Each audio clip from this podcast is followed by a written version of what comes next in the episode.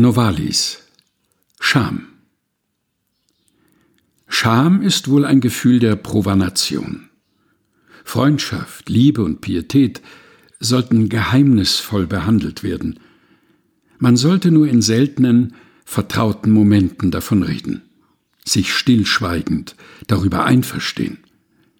Vieles ist zu zart, um gedacht, noch mehres, um besprochen zu werden. Novalis Scham, gelesen von Helga Heinold.